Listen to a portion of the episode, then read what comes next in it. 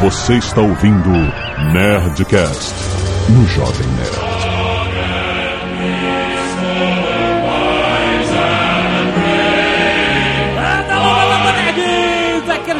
Jovem Nerd depois da internet, ninguém mais controla o passado. Aqui é Nick Ellis e 2 mais 2 é igual a 5. Aqui é o Tucano e o grande irmão zela por ti. Que é Eduardo Spor e eu quero pedir pra vocês, se vocês acharem que eu sou digno de permanecer nesse programa, votem pela minha permanência. Lutei muito pra estar nesse lugar e eu acho que é isso. Eu agradeço vocês, obrigado. Que porra é essa? É, o Big Brother, paredão, meu irmão. Paredão. Ah, tá, puta merda. Aqui é a Zagal e eu já criei vários termos pra nova fala. Olha, Excelente. A versão que você, que você lê é nova fala? A nova fala. É, o meu é mais antigo. Nove ah, língua. Nove língua. é a pessoa que eu leio é Newspeak. Sim, nerds, estamos aqui para falar de todas as versões em uma de 1984. Um grande, um dos maiores livros de George Orwell. Vamos falar sobre esta história fantástica de uma distopia futurística. Ou não, né? Ou não falaremos, né? Ou não, né? Isso tudo e muito mais depois dos e-mails. Canelada.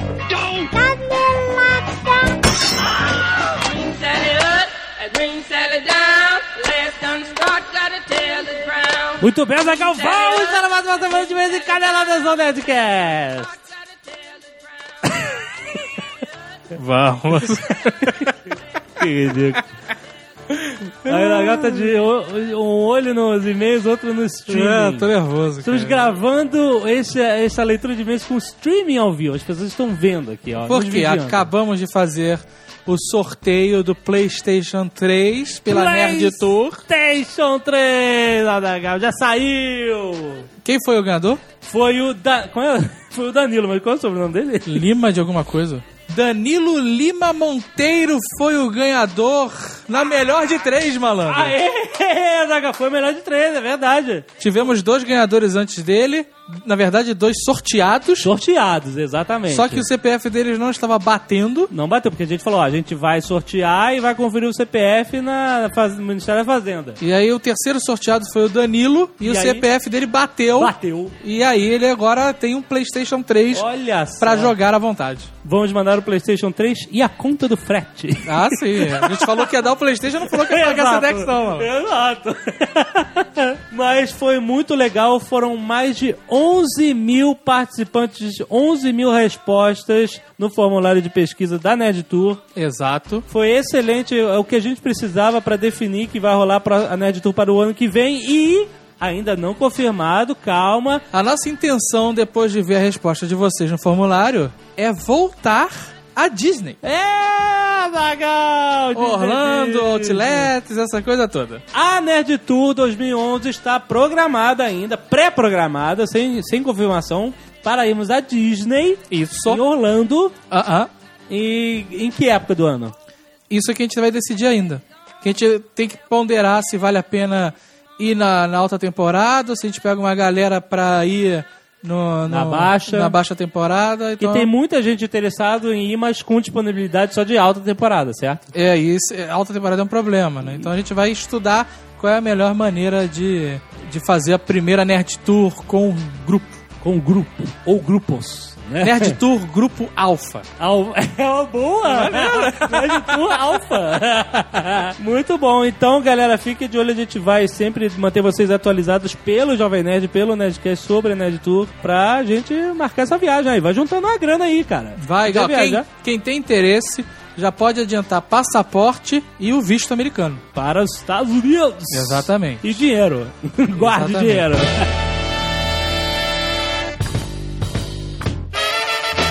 O Livreiro Azagal. Isso. Continua sendo o patrocinador mega boga dos Nerdcasts especiais de livros. Exatamente. Hoje o Nerdcast especialíssimo, estou falando sobre 1984 denso. Hoje tá denso, Azaghal. Uma sugestão do livreiro. É, né? E foi ótima. E muito pedido pelos nerds há muito tempo. Então, se você não conhece o Livreiro, rapaz, é a rede social dos seus livros. Na verdade, rede social de quem gosta de ler, porque livro não tem rede social nenhuma. Ah, é, no livro na rede social. Hoje eu fui lido por não sei quem. Ia ser maneiro, né? Quem te leu essa semana? Exato. Então você entra lá, você cria um perfil, você pode adicionar livros no seu perfil, dizer o que, que você tá lendo, o que, que você quer ler. Cada livro também tem um perfil onde tem lá opiniões das pessoas que leram, tem classificações, tem N coisas muito legais. Você monta a sua estante de livros no seu perfil, você entra em comunidade de discussão sobre livro. Tem uma comunidade de Jovem Nerd lá gigante, com muitos nerds conversando. Semana passada a gente fez uma convocação pra galera discutir sobre e-books. Então, se você quer uma discussão sobre e-books, ver o que, que as pessoas estão achando dessa novidade, será que vai pegar, será que não vai pegar, vá lá na comunidade Jovem Nerd, tem o link aí no post. Ou, mais uma, Zagal, uma nova discussão que podemos criar hoje. Ah, A gente fez um Nerdcast sobre Duna recentemente agora sobre 1984, né? certo. Vamos criar um tópico de discussão oficial de Jovem Nerd, na comunidade Jovem Nerd, sobre esses dois livros. Olha aí que ótimo. Né? Você, o que, você achou de 1984? O que, que você achou de Duna? Discutam lá. Tem o tópico de discussão oficial do Jovem Nerd de Duna e o tópico oficial de 1984. Vamos conversar sobre esse livro no livreiro. Sobre livros. Sobre livros em geral, tem muito, muito, muitas outras discussões acontecendo lá. Vá lá conhecer o livreiro, agora é muito legal. Faça o seu perfil, entre na comunidade do Jovem Nerd, tenho certeza que você vai gostar. olivreiro.com.br Ainda fazendo propaganda, ah, é. camisa Double Damage. Olha a camisa Double Damage de volta na Nerd Store! Exatamente, Zagal. meu querido. Estamos Pô. fazendo agora um pacotão de camisas para o Natal. É, vai vir mais, vai vir Vai mais. vir uma porrada, recebemos a prova hoje. Mas Mas- ficando excelente. Excelente, mas a Double Damage, que foi uma camisa muito pedida. Já galera- está disponível novamente na Nerd Store. Exato, a galera que gosta de RPG, pô, tem que ter a clássica 20. Tem Double Damage, tem Acre, tem Nerd Power, tem. No meu tempo tá esgotada. Ainda nesse tópico jabá, Ah.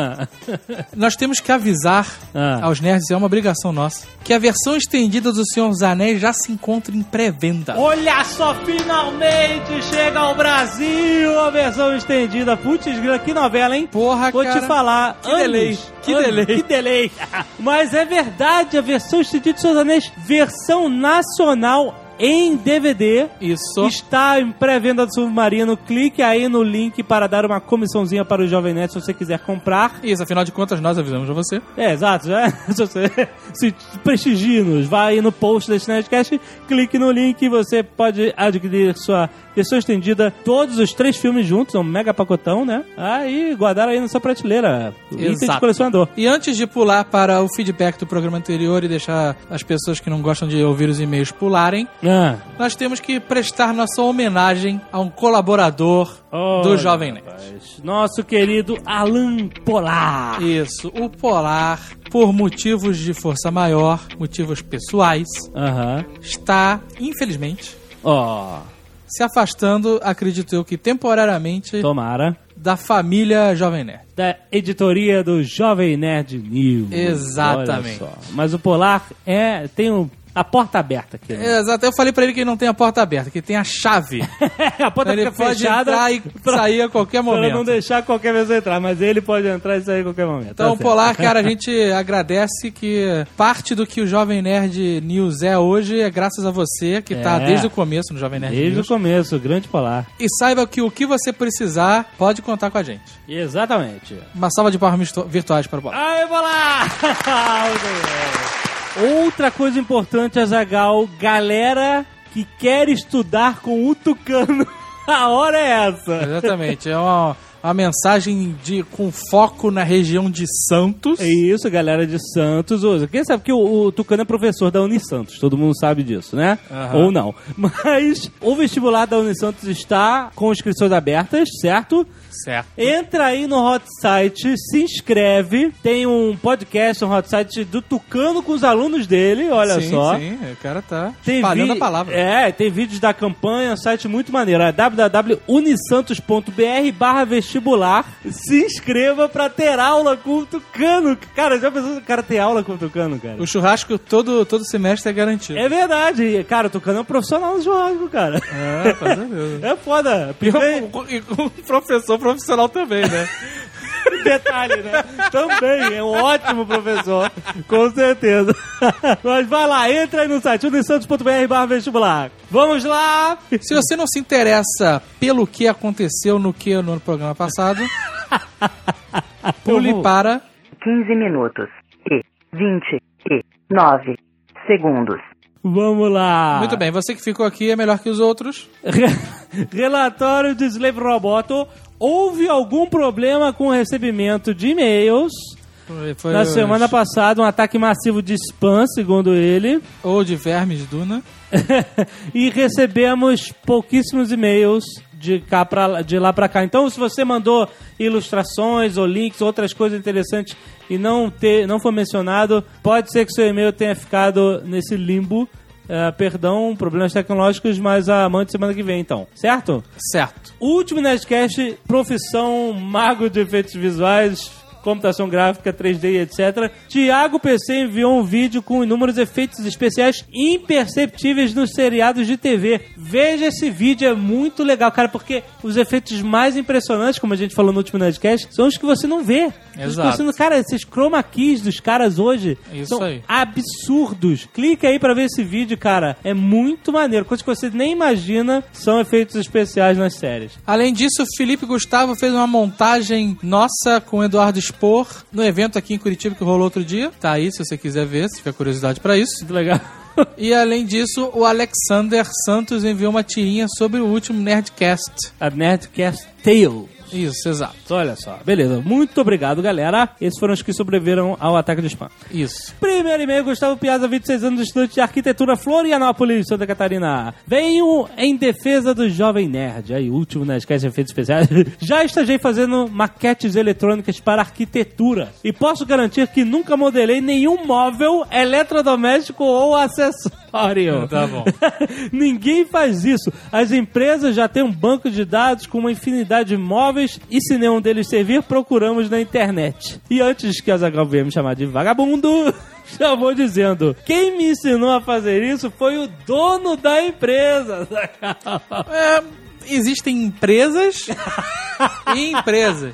Mas é, isso é um outro contexto, Zagal. O Marcelo Souza, que faz o Mini Arcade, Exato. tá com centenas de pedidos. É mesmo? Tá, pedidos de orçamento. Ah, tá. Depois a galera.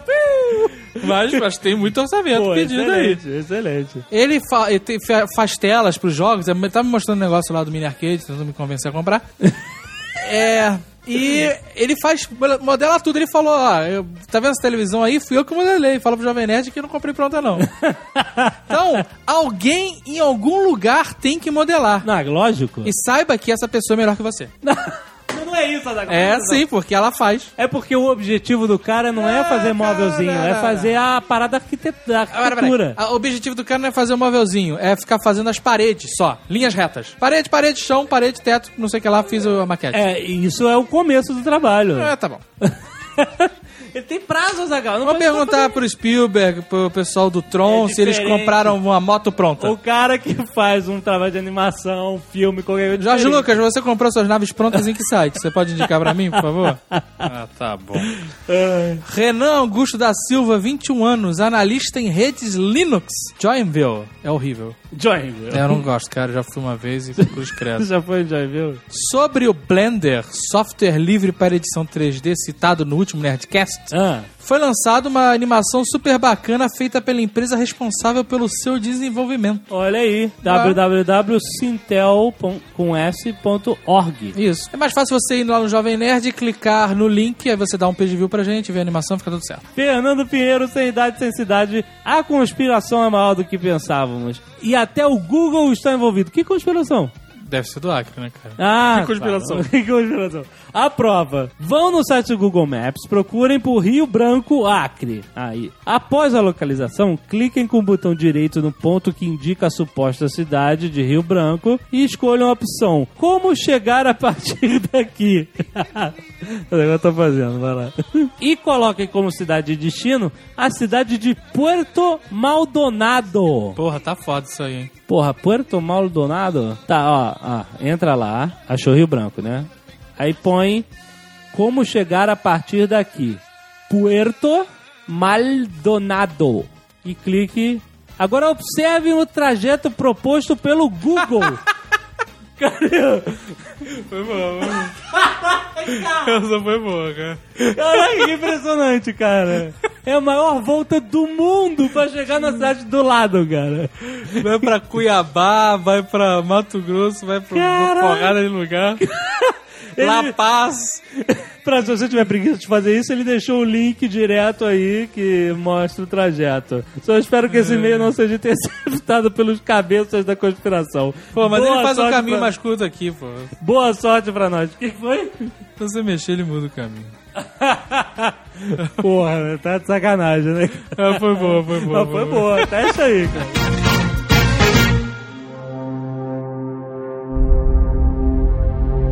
A divisão do mundo em três grandes superestados foi um acontecimento que poderia ter sido, e deveras foi, previsto antes de meados do século XX. Com a absorção da Europa pela Rússia e do Império Britânico pelos Estados Unidos, passaram a ter existência efetiva duas das três grandes potências, a Eurásia e a Oceania. A terceira, a Lestásia, só surgiu como unidade distinta após outra década de lutas confusas. As fronteiras entre os três superestados são arbitrárias em alguns pontos, e em outros flutuam segundo as fortunas da guerra, mas de modo geral obedecem a linhas geográficas. A Eurásia compreende toda a parte setentrional dos continentes europeu e asiático, de Portugal ao Estreito de Bering. A Oceania compreende as Américas, as ilhas do Atlântico, inclusive as britânicas, a Australásia e a parte meridional da África. Lestásia, menor que as outras e de fronteiras ocidentais menos definidas, compreende a China e os países ao sul da China, as ilhas do Japão e uma grande, porém cambiante porção da Manchúria, da Mongólia e do Tibete. Em uma ou outra aliança, esses três superestados estão permanentemente em guerra. E assim tem sido nos últimos 25 anos. A guerra, contudo, não é mais a luta desesperada e aniquiladora que costumava ser nas primeiras décadas do século XX. É uma luta de objetivos limitados entre combatentes incapazes de destruir um ao outro, sem causa material para guerrear e mesmo sem qualquer genuína divergência ideológica. Isto não significa que as operações de guerra tenham se tornado mais cavalheirescas ou menos sanguinárias. Ao contrário, a histeria guerreira é contínua e universal em todos os países.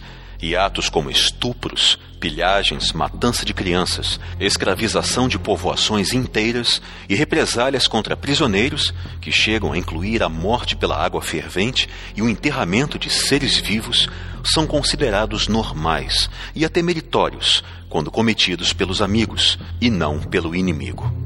Materialmente, porém, a guerra envolve um número muito pequeno de cidadãos, principalmente peritos de alta especialização, e causa relativamente poucas vítimas. O combate, quando há combate, trava-se nas vagas fronteiras, cuja localização o indivíduo comum só pode imaginar, ou em torno das fortalezas flutuantes que guardam os pontos estratégicos das rotas marítimas. Nos centros de civilização, a guerra não significa outra coisa senão escassez constante de mercadorias de consumo e a queda ocasional de uma bomba foguete, que talvez cause algumas dezenas de mortes.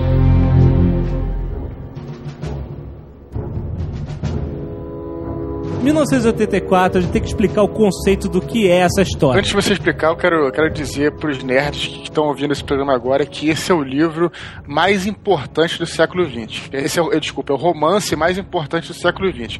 Você pode até, não estou dizendo que é o melhor, mas ele é o mais importante porque ele fala de tudo, ele precedeu tudo que aconteceu no século XX e que está acontecendo ainda hoje em dia. Por isso que ele é importantíssimo na área política, na área, na área econômica, na área social. É um, é um romance, acho que essencial para todo mundo tem que ler no colégio, cara. Eu diria esse livro. Não só ele é um livro importante, como ele também é um livro, porra, divertido de ler. Muito bem escrito, né, cara?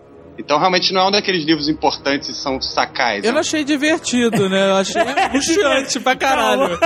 divertido até que ponto. Isso não é. O Darth Vader acha divertidinho. Ah, é, o Darth Vader adora. Rola de rir. Eu demorei pra cacete pra achar esse livro na- nas lojas, sabia? é mesmo. É porque eu perguntava por 1948. Pariu. Porra, você quase acertou. Esse foi o ano que ele foi escrito. É. Na verdade, tem várias versões de por que, que ele deu o nome de 1984. Uma delas era justamente isso, é o contrário do ano que ele foi escrito. É, essa é a mais simples, né? É porque nós temos que partir do princípio que muita gente não faz ideia do que a gente tá falando. É, exatamente. Então estamos falando lá do Futuro Distópico 1984. Mullets, né? Cores vibrantes. Foi terrível, cara. Olha. Foi terrível, meu irmão. Mullets não tem, mas pentelhada pedaço de pizza. Porra. Caraca, brother. A mina de calcinha de crochê tava foda mesmo no filme. Que é conhecido como pelo buça, né? o nome lindo. Tá ótimo. Hoje em dia tem muito despelo buça por aí, né? Vamos lá. Como funciona este universo de 1984? Ok, estamos no futuro distópico. O mundo está dividido em três superpotências intercontinentais. É como se o tabuleiro de War só tivesse três continentes. É, e um em disputa. então tem a Oceania. Olha Aí. Tem uma boa notícia pra Zagal que agora ocupa uma, uma parte considerável do mundo. Então, É, a Oceania é a América inteira, a Oceania propriamente dita, a parte sul da África e a Grã-Bretanha. Inglaterra, né? É, a Grã-Bretanha é a Inglaterra, né? O Império É. Só, só pra deixar claro, é, é, é, Alexandre, que é, legal a gente lembrar que o- na mitologia do livro, né, se considera que houve a Segunda Guerra Mundial, né? Eles mencionam os nazistas, mencionam os socialistas, os comunistas, mencionam todo mundo. Uma coisa que não fica muito clara no livro, mas dê- dá a entender que também é um livro sobre realidade alternativa. Teve a Segunda Guerra Mundial, normalmente, que, aí que as realidades começam a se dividir. Então teria tido nessa época uma grande guerra, uma guerra nuclear, uma guerra atômica, que ele fala isso. A Guerra Fria não foi tão fria. É, exato. Outra coisa importante é que a história do livro se passa em 1984, que pra época que foi escrito era um futuro. Então seria um futuro alternativo, Distante, né? no futuro distante, distópico. que acabou configurando o mundo dessa maneira É, que você exatamente. acabou de falar, a Oceania, né? E aí tem a Eurásia, que é a Europa e ao norte da Ásia, e tem a Lestásia, que é o- justamente o leste da Ásia ali. E o pior de tudo é que, assim, pô, o cara até isso ele conseguiu pensar o mundo polarizado em é, União Soviética, Estados Unidos e China. É, exatamente. Parabéns. A Lestásia é China e Japão. China e Japão. E aí tem a parte que tá em disputa numa guerra eterna desde então, que é a norte e centro da África, o Oriente Médio e a Índia. E os países do sul da Ásia lá, Vietnã, Birmania e essas coisas, né? Então, esse mundo tá em guerra e o nosso personagem Winston Smith, ele é da Oceania, né? Que teoricamente era o Império Ocidental. Ele mora em Londres, né? Isso, Londres que é a pista número um, né? Foi chamado de Airstrip, Airstrip One. One. É, exatamente. e ele vive uma vida de merda, ele, ele trabalha no Ministério da Verdade, olha aí a, a brincadeira. Ele não vive uma vida de merda, ele vive a vida padrão. É, mas que é uma vida de merda pra Sim, nós. sim. É, digamos Porque que ele é o Neo no começo de Matrix. né? Não, não, o Neo era pior. Existem três tipos de cidadão, né? Isso. Dados estes esclarecimentos, poder-se-ia inferir, se já não se conhecesse, a estrutura geral da sociedade oceânica. No alto da pirâmide está o Grande Irmão. O Grande Irmão é onipotente.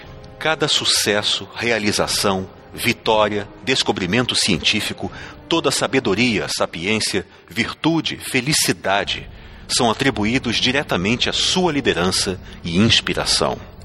Ninguém nunca viu o Grande Irmão. É uma cara nos tapumes, uma voz das teletelas. Podemos ter razoável certeza de que nunca morrerá, e já existe considerável incerteza da data em que nasceu. O Grande Irmão é a forma em que o partido resolveu se apresentar ao mundo. Sua função é a de ponte focal para o amor, medo, reverência. Emoções que podem ser mais facilmente sentidas em relação a um indivíduo do que a uma organização. Abaixo do Grande Irmão vem o partido interno, com seus 6 milhões de membros, ou seja, menos de 2% da população da Oceania. Abaixo do partido interno vem o externo, que pode ser chamado de mãos do Estado, se ao primeiro se atribuir o papel de cérebro. Abaixo dele vem a massa muda, a que nos referimos habitualmente por proles e que talvez constitua 85% da população. Membro do partido interno Isso, É. que é 2% da população. são os privilegiados. Isso. Seria o membro do Politburo, por exemplo. É quem toma café, come chocolate e, e adoça com açúcar, né? Os membros do partido externo, que é o caso do Winston. Que é a galera que presta serviços diretos ao partido. Funcionários públicos. Mas é Isso. engraçado porque eles são, assim, um pouco mais do que funcionários públicos, né? Eles são a parte que interessa ser dominada. É, porque eles movem a máquina mesmo, né? Exato. Então eles são meio que a opinião pública, na verdade. Porque a terceira parte, o- a prole, né? Os proles que chamam, Os né? proles, eles, não- é, assim, o governo não tem interesse neles. Eles são a força produção bruta, né? Eles não são cidadãos. É, exato. É, tem uma hora que o cara fala que eles não são cidadãos, exatamente. Tanto É, que a aí- força de manipulação e de propaganda, ela tá toda concentrada nos membros externos do partido. O, a- a- o prole, eles estão nem aí. As não leis não vigoram lá, né, cara? O nego pode fazer praticamente tudo. Se você pensar bem, os prole vivem melhores do que o- Os membros do partido. partido muito melhor, externo. muito O melhor. nego pode andar pelado, ter 15 amantes. E tudo isso nos, nos membros do partido é proibido. Os caras têm que ter uma vida extremamente regrada, né? Apesar de não existirem leis. É, mas a lei tá na cabeça do cara. É né? porque o, a- o pior é, é a sensação de você estar sendo vigiado, o que não tem no, no- nos prole. Enquanto nos membros do partido você tem essa vigília constante. Não só do Estado estar te vigiando, como de todo mundo estar te vigiando. Né? Ah, e- O seu vizinho, os seus filhos, os seus sobrinhos, seu colega de trabalho, qualquer pessoa, a qualquer momento, pode te denunciar. E isso é exatamente a Alemanha Oriental dos anos 50, 60 até 70. A polícia secreta alemã oriental, né? Era o maior número de espiões, porque a cada três cidadãos, um era espião. Mas é, no Brasil ditatorial acontecia também, cara. As pessoas tinham medo do vizinho, por um desentendimento qualquer, chegar e inventar que você era comunista. E tu Ah. tava fudido, cara. Quero lembrar vocês que isso acontecia também na União Soviética stalinista. Claro. Isso é pré, pré-segunda guerra. O Stalin levantou um prédio lá, prédio de luxo só pra membros do partido eh, morarem, que era a parada mais vigiada do país, cara. É assim, ah, que ótimo, eu sou membro do partido, eu tenho pelo menos essa, posso ver aqui em luxo e tal. Mas porra, tava tudo, tinha vigia e tudo, cara. Todos os quadros olhavam pra você, todos os telefones e abajures eh, te filmavam e gravavam o que você tá falando, A entendeu? gente não- só não falou como é que as pessoas eram vigiadas, né? Em todas as casas tem uma teletela. Teletela é um, é um aparelho, digamos, com um espelho assim, uma tela que transmite. É um computador, é um computador com Google. É isso que é um É, e teletela. recebe. não, mas é que ela, tá, li- ela não pode ser desligada. E você desliga o seu computador, Niquel? Eu não! É igual se você não pudesse desligar a webcam, digamos assim. A webcam fica transmitindo tudo que tá acontecendo no seu quarto pro grande irmão. Eles não precisam de uma tecnologia tão pesada, cara. Eles fizeram melhor. Eles criaram ferramentas onde você bota os seus pensamentos e ficam lá pra sempre. Tem blog, tem Twitter, tem Facebook, tem Orkut, É, tem o tá o YouTube. foda. Você YouTube é tá, teletela. tá registrando pro grande irmão tudo que você pensa o tempo inteiro, cara. Ah, mas É isso aí, é isso aí. Você tem teletela no teu bolso, você tem teletela na sua casa, você tem teletela em qualquer lugar, cara. Tá É certinho. por, isso que eu fa- é por isso que eu falei, tá falando sério, que esse livro, cara, é, um- é o romance mais importante do século XX. Por isso que você falou, cara. O cara previu tudo, cara. Porra, eu sei disso, então a minha vida tá toda exposta, mas tem gente por aí que não tá nem um pouco afim que a vida esteja exposta e tá do mesmo jeito. Não, né? mas as Então, pessoas estão se expondo o tempo inteiro. Você tá dizendo pro mundo inteiro, pra quem quiser ver o que você pensa. A teletela, ela é sinistra, ela tá te gravando, né? E ao mesmo tempo tá transmitindo propaganda política e tal. De repente pode entrar um cara. Não, o cara grita Mas- assim no meio da tua sala: Porra, Zagal, para com isso agora, cara. Mas é engraçado porque o Teletela, as pessoas que tinham a Teletela, o Winston lá, ele tinha um cantinho no quarto dele, onde ele conseguia sair da visão da Teletela, e ele falava que quando você ia dormir, que você apagava todas as luzes, né, e ficava em completo silêncio, era o único momento que, se você não fizesse barulho algum, que você tava fora do alcance da Teletela. Mas hoje em dia, a gente nunca tá fora do alcance, cara. Da Teletela, no, no livro, não entra na sua cabeça, e hoje a gente bota tudo que tem na nossa cabeça pra fora, né, cara? Essa parte que você, falou é crucial, porque foi é, por acaso no apartamento dele tinha um lugar onde era pra- para ser colocado um armário, não foi colocado. E nesse cantinho ele conseguia, conseguia ficar, ficar afastado por alguns minutos da teletela. E é ali que ele começava a escrever. Não, e é uma parada foda, porque assim, você é proibido de escrever. é Isso, que nem é. no Big Brother mesmo, né? Mas no Big Brother ninguém sabe, né, cara? Big- É boa epopeia, né? Pro cara co- comprar papel e lápis. E é engraçado porque que depois da primeira vez que ele escreve lá, começa a escrever, é, ele repara que ficaram algumas manchas de tinta nos dedos, né? E isso seria o suficiente pra acabar com a vida dele, né, cara? Exato. Porque se alguém viu que ele andou escrevendo, né? O que você andou escrevendo? Já ia denunciar, acabou. Tem uma hora que ele fala, ele escreve Down with Big Brother. Não adianta, não faz diferença eu ter escrito isso ou não, porque só o fato de eu estar escrevendo alguma coisa. Não, é só o fato dele pensar, né, em alguma coisa, né, cara? Exatamente. Que é a prova que nem no trabalho dele ele escrevia, né? Ele gravava tudo por voz, né? Exato, exatamente. Dele. Tem uma hora que ele, ele põe uma máxima lá, né? A verdadeira liberdade é poder dizer que 2 mais 2 é igual a 4. Isso. O resto segue isso, né? Tipo, o resto vem junto, né? Você poder dizer, eu estou vendo, é a verdade, cara. 2 mais 2 é igual a 4. Essa é a verdade, todos podem ver e todos podem concordar. It has been announced that the chocolate ration is to be increased to 25 grams per week. É legal le- a gente lembrar também que o George Orwell, Orwell publicou três anos antes, né, dele escrever o, o 1984, um livro que chamava A Revolução dos Bichos. Exatamente. dos Porcos, que é uma crítica ao stalinismo. E, e você vê que isso tá no 1984 também. A coisa da impessoa, né, da pessoa desaparecer da face da Terra, era o que o Stalin fazia com o Trotsky, te- apagando o cara na- nas fotografias, em todos os registros históricos da Revolução, porque ele queria ser o único. E o Winston Smith, ele trabalha justamente nisso, no Ministério da Verdade, Exatamente. e faz o seguinte: ele recebe lá um, um- um arquivo de jornal, qualquer coisa, e ele vai alterando o passado. Tudo que é, que é publicado no Brasil vai pra Biblioteca Nacional, né? Recebe um registro e tal. Por exemplo, a gente chegasse e falasse: não, não foi Pedro Álvares Cabral que descobriu o Brasil. Aí, beleza, vamos alterar todos os livros que falam que foi. Isso. Vamos falar que foi Silvio Lancelotti.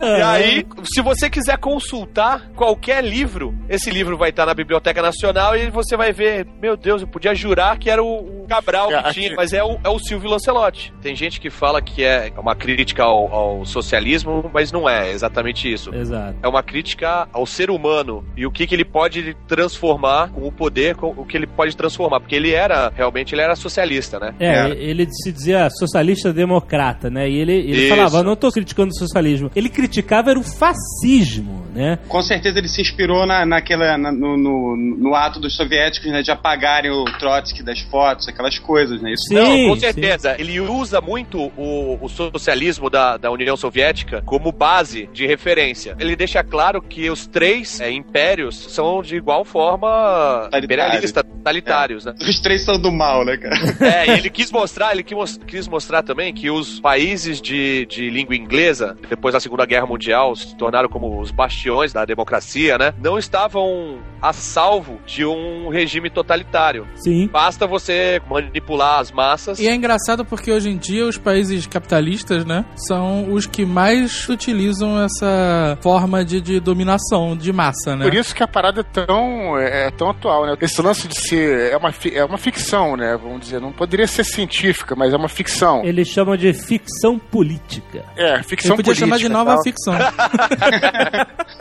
Não, tem, tem gente que chama, que chama de ficção científica social, mas Nova não tem nada, fic, não nova tem nada de fic. científica, só porque é o Nova futuro, fic, sabe? pronto. Nova fic.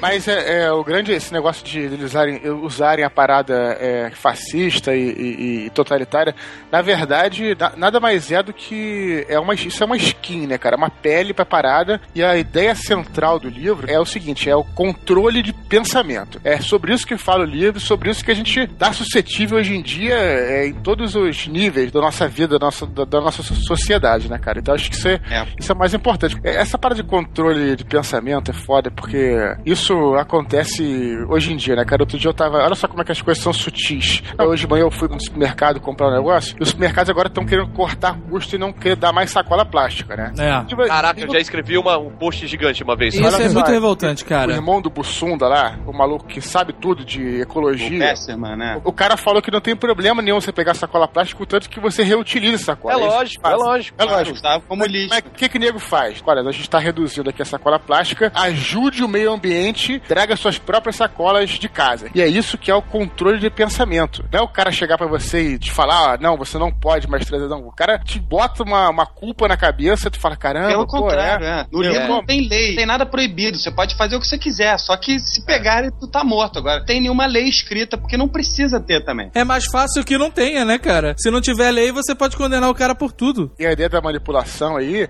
é você levar a sua, a, a sua sacola, não pegar mais sacola e achar que os caras são o máximo. A lavagem cerebral é, é tão grande na população inteira que as pessoas não têm discernimento, né? Exatamente. Exatamente. Falou é lei. Exato. É?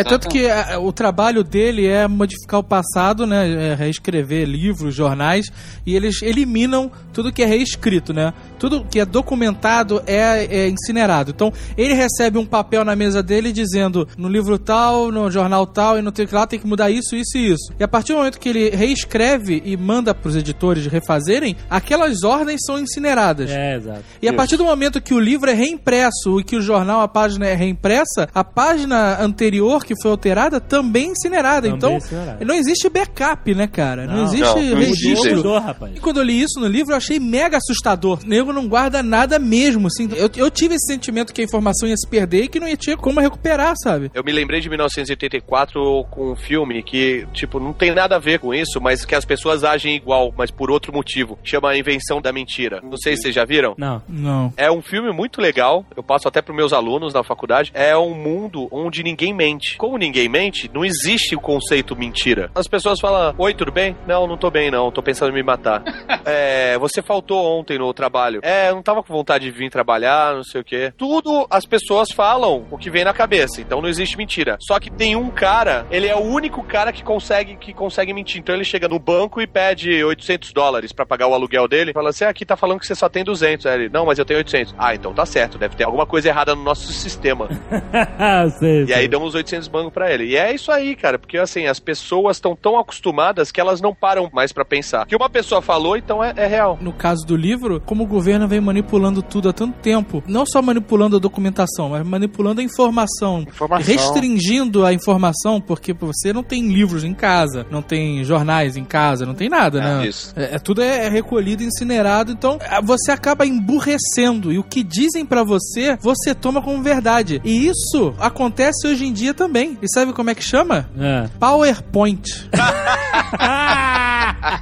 As pessoas já veem nos seus e-mails PowerPoint, tomam aquilo como verdade, cara. It has been announced that the chocolate ration is to be increased to 25 grams per week. Tem a questão da, da, da guerra, né? Que eles estão sempre. Bom, eles falam no livro que a guerra, a, a guerra contínua, o conceito de guerra contínua, é necessária para você ter é, produção de armas, de tanque, de, de qualquer coisa e poder escoar essa produção, né? Desde mais ou menos aquela época, a guerra fora literalmente contínua, embora, a rigor, não fosse sempre a mesma guerra.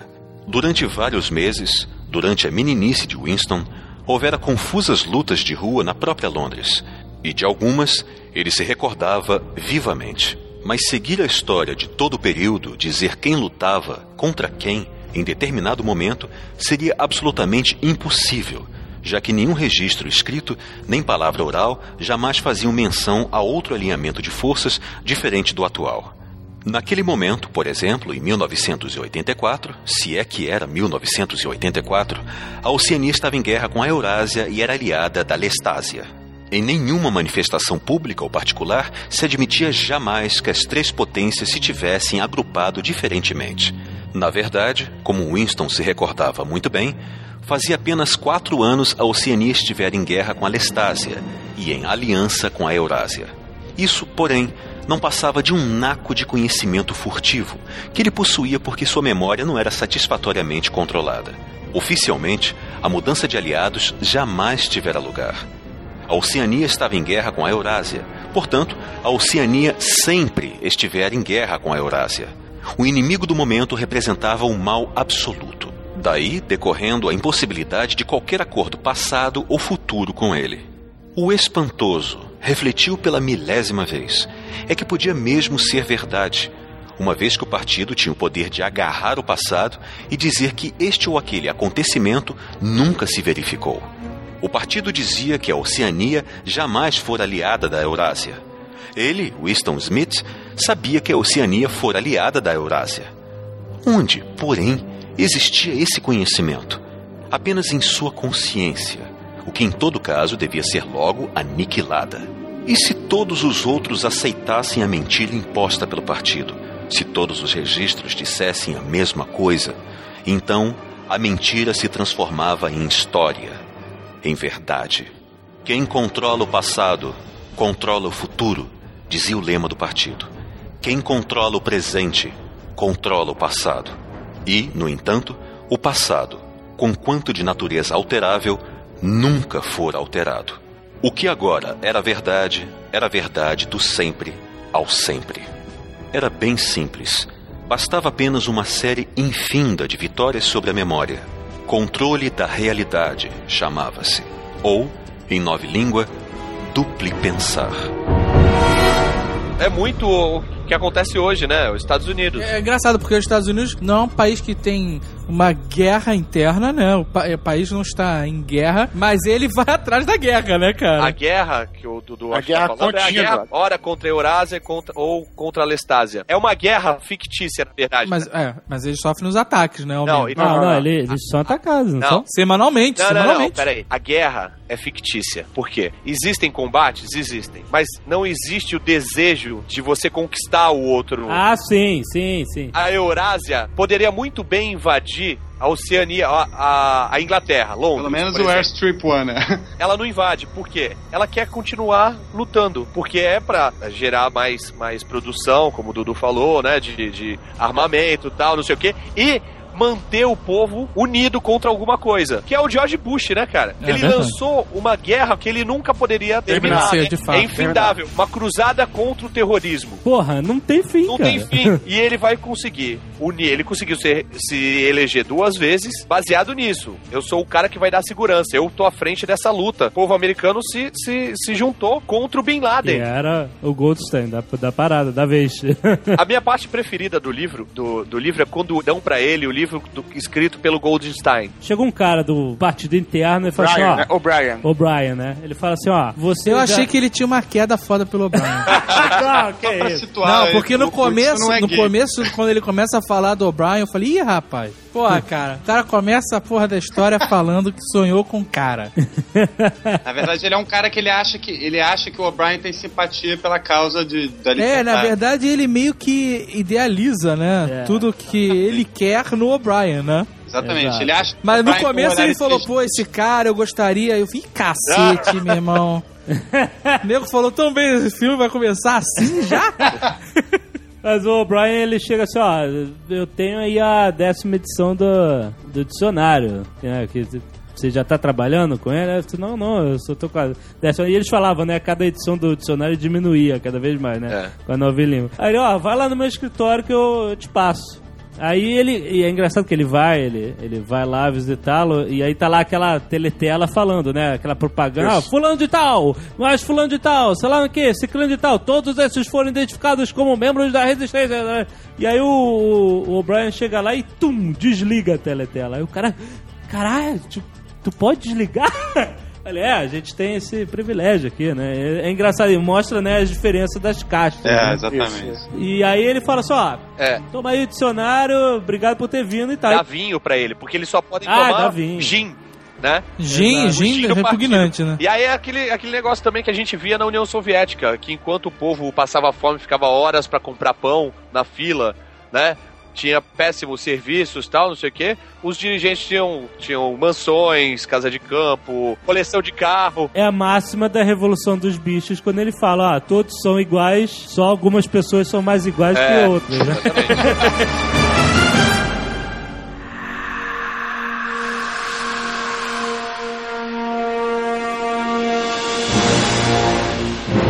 vem o nome Big Brother, vem desse livro, né? Que é o Grande Irmão, que é uma figura, é, uma espécie de líder, né? É quase como se fosse o Stalin. Se fosse um Fidel, só que elevado assim à máxima potência, porque é uma figura que na verdade não existe, ele tá sempre aquele rosto, ele nunca envelhece, tá aquele rosto em, em todo lugar, e ele é o, é o grande ícone do partido. É, ele Não. é quase um deus, ele é um deus. Ele, ele é a personificação do partido. Porque é mais fácil você amar e temer uma pessoa do que uma organização. Quando Aham. você dá um rosto, né, para essa organização, a ideia passa muito mais fácil. Então ele é onipotente, onipresente e infalível. Tem essa Isso. parte no, no- Não, no livro e- que fala. e- Cada sucesso, vitória, realização, descoberta, toda sabedoria é diretamente ligado à sua liderança e inspiração. Então, se os caras Isso. ganham uma batalha na guerra, o grande irmão não, não tava lá, mas só que ele inspirou os soldados a vencerem aquela, aquela batalha. Tudo é o grande irmão. E o grande irmão é um bigodudo, é um pôster de um, de um cara bigodudo olhando pra você. E a frase é: O grande irmão zela por ti. Quer escutar uma coisa arrepiante agora? E, e também é, no próprio história do livro acontece o inverso. Não só o grande irmão é o, é o cara, é o líder do partido, e o cara que inspira o deus da parada, como também tem o Goldstein, né, que é o que é o inimigo do partido e a história Isso. inclusive, co- inclusive começa em, em meio à, à projeção desse cara que, é, que todo mundo fica é, isso é o uma chamado catarse de dois minutos. é, dois minutos de ódio.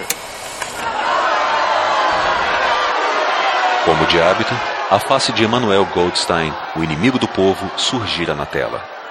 Aqui e ali houve assovios entre o público. A mulherzinha de cabelo cor de areia emitiu um uivo misto de medo e repugnância. Goldstein era o renegado e traidor que um dia, muitos anos atrás, exatamente quantos ninguém se lembrava, fora uma das figuras de proa do partido, quase no mesmo plano que o próprio grande irmão, tendo depois se dedicado a atividades contra-revolucionárias, sendo por isso condenado à morte, da qual escapara, desaparecendo misteriosamente. O programa dos dois minutos de ódio variava de dia a dia, sem que, porém, Goldstein deixasse de ser o personagem central cotidiano. Era o traidor original, o primeiro a conspurcar a pureza do partido. Todos os subsequentes crimes contra o partido, todas as traições, atos de sabotagem, heresias, desvios, provinham diretamente dos seus ensinamentos. Em alguma parte do mundo, ele continuava vivo e tramando suas conspirações. Talvez no além-mar, sob proteção dos seus patrões estrangeiros, talvez até mesmo, de vez em quando, corria o boato, em algum esconderijo na própria Oceania. Winston sentiu contrair-se o diafragma. Nunca podia ver a face de Goldstein sem uma dolorosa mistura de emoções. Era um rosto judaico magro, com um grande halo de cabelo branco esgrouviado e um pequeno cavanhaque. Um rosto arguto e, no entanto, de certo modo, intrinsecamente desprezível, com um ar de tolice senil no nariz comprido e fino, no qual se equilibravam os óculos. Goldstein lançava o costumeiro ataque peçonhento às doutrinas do partido. Um ataque tão exagerado e perverso que uma criança poderia refutá-lo e, no entanto, suficientemente plausível para encher o cidadão de alarme. Insultava o grande irmão, denunciava a ditadura do partido, exigia a imediata conclusão da paz com a Eurásia, advogava a liberdade de palavra, a liberdade de imprensa, a liberdade de reunião, a liberdade de pensamento, gritava histericamente que a revolução fora traída, e todo o tempo, para que não persistissem dúvidas quanto à realidade oculta de Goldstein, marchavam por trás de sua cabeça na teletela e enfim das colunas do exército eurasiano. Fileiras após fileiras de homens sólidos com rostos asiáticos sem expressão, que vinham até a superfície da placa e sumiam, para serem seguidos por outros exatamente idênticos. Antes do ódio se haver desenrolado por 30 segundos, metade dos presentes soltava incontroláveis exclamações de fúria. Era demais suportar a vista daquela cara de ovelha e o poderio terrífico do exército eurasiano. Além disso, ver ou mesmo pensar em Goldstein produzia automaticamente medo e raiva. O estranho, todavia, é que, embora Goldstein fosse odiado e desprezado por todo mundo, nas tribunas, teletelas, jornais, livros, suas teorias fossem refutadas, esmagadas, ridicularizadas, apresentadas aos olhos de todos como lixo, apesar de tudo isso, sua influência nunca parecia diminuir. Havia sempre novos tolos esperando para serem seduzidos. Não se passava um dia sem que espiões e sabotadores, obedientes às suas ordens, não fossem desmascarados pela polícia do pensamento. Era comandante de um vasto exército de sombras, uma rede subterrânea de conspiradores dedicados à derrocada do Estado. Supunha-se que se chamava A Fraternidade. Murmurava-se também a respeito de um livro terrível, um compêndio de todas as heresias, escrito por Goldstein e que circulava clandestinamente aqui e ali. Era um livro sem título. Referiam-se a ele simplesmente como o livro. Mas só se sabia dessas coisas através de vagos boatos. Nem a fraternidade, nem o livro eram assuntos que um militante comum do partido mencionasse. E aí eles deixam claro, eles deixam claro, cara, que é que o Goldstein ele não pode ser encontrado, ele tá escondido, talvez em cavernas, olha só, ó, olha, Olha só! Olha Ele só! personifica tudo que é mal e tudo que todo o ódio da, da, da sociedade é centrada nesse cara. Também também é uma figura. Ele, eles personificaram uma figura para ser o grande inimigo do povo. It has been announced that the chocolate ration is to be increased to 25 grams per week. Mas todas essas formas de manipulação, né, no, no 1984, tem muito negócio da língua, né? Da, da linguagem. Então tem o negócio do duplo pensar, É, né? duplo pensar é um termo que eles usam, né, pra tudo. Na né? nova língua. Que o lema do partido é guerra é paz, liberdade Isso. é escravidão e ignorância é força. Isso. Porque é o duplo pensar. É como eles fizeram, condicionaram a- os cidadãos, né, a pensar antagonicamente, sem Exatamente. questionar. É você olhar os quatro dedos e não só dizer que está vendo os cinco dedos, mas acreditar que são cinco dedos. Você conseguir conviver com essa duplicidade de pensamento sem questionar. É, é, é como saber que, que a parada tá errada, Você mas sabe se que convencer coisa- que tá certo. Você fica incomodado, mas é aquela dorzinha que você vai se acostuma, né? Exatamente. A, a nova língua é muito importante pro sucesso do partido. Porque, na verdade, eles estão mudando todos os livros. Eles estão pegando livros de Shakespeare, livros de, de Yeats, de qualquer um desses grandes autores e estão fazendo versões light, né? Versões não subversivas, digamos assim. Acho que a ideia da nova língua, ela, na verdade, é, ce- é cercear alguns conceitos, por exemplo. Né? Então, assim, por exemplo, os conceitos de coisas negativas né, eram, eram cerceadas. Por exemplo, o nome dos ministérios. O Ministério do Amor exatamente. era onde ocorriam as torturas mais sinistras da parada. Tá? Mas o cara não. É. É uma pessoa, um cadáver, uma pessoa que morre. Ela não, não é chamada de morto, ela é chamada de impessoa ou não pessoa, dependendo da parada. Quer dizer, você não tem o conceito de morte. Então, através da manipulação da, da língua, isso até é só, só uma coisa, isso é interessante mesmo, porque realmente a língua tem um caráter fundamental na É formação das fundamental, culturas. é, né? nesse, nesse livro é, Cê- é cê-. Não, e eles também é, di- diminuem a possibilidade de você conseguir se comunicar com clareza, né? Que eles estão eles estão diminuindo o vocabulário, né? Pra dificultar as pessoas a, a- a conseguirem transmitir suas ideias. Tem uma hora no livro que o cara lá do, do, do Ministério da Verdade fala pra ele que em- só em, sei lá, em 2050, quando a revolução da nova língua estiver completa, que a revolução em si vai Isso, estar completa. exatamente. É. Primeiro, ele vai ao contrário de qualquer outra língua, né? Todas as línguas, a cada dicionário que sai, vai acrescentando gírias, né? Sim, sim. Aumento de verbetes, né? Novas, é, novas, novas Novas palavras. palavras, novos termos. E né? agora twittar vai entrar pro dicionário. Exatamente. a nova língua, ela é o contrário, né? É uma Isso. língua que cada vez diminui mais. Eles vão tirando, por exemplo, que nem o Dudu falou, os antônimos. Exatamente. Você não precisa ter duas, você não precisa ter duas palavras diferentes para É, o exemplo é você tem, por exemplo, vareia. e aí você pode ter o muito vareia e o desvareia. Desvareia.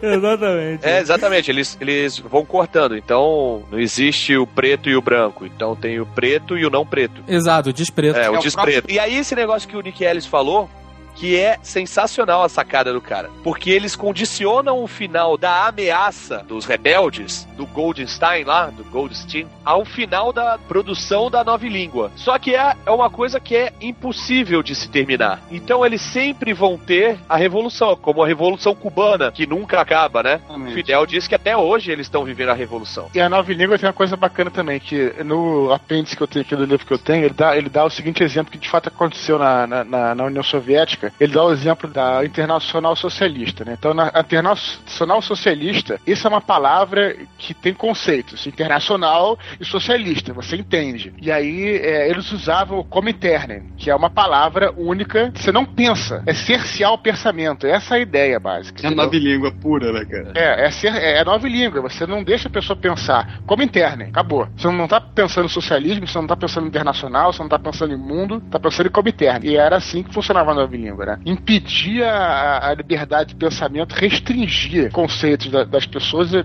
né, até tornar elas praticamente robôs dentro daquele, dentro daquele sistema. E a nova língua é o Wingsock e o Wingsock é a nova língua. E o Ingsoc é, na verdade, o English Socialism. Ninguém tem essa, essa palavra na cabeça. Essa foi Ingsoc, pronto, aquelas duas mãos se cumprimentando com um V de vitória. It has been announced that the chocolate ration is to be increased to 25 grams per week.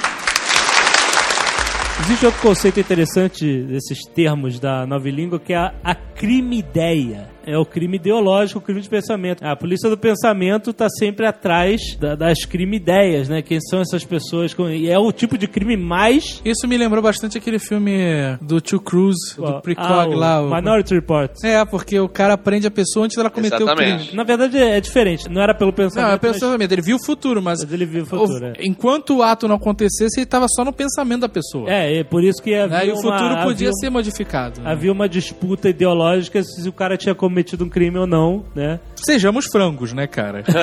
se for alguém, se as pessoas fossem condenadas por pensar, não tinha ninguém solto, né, cara?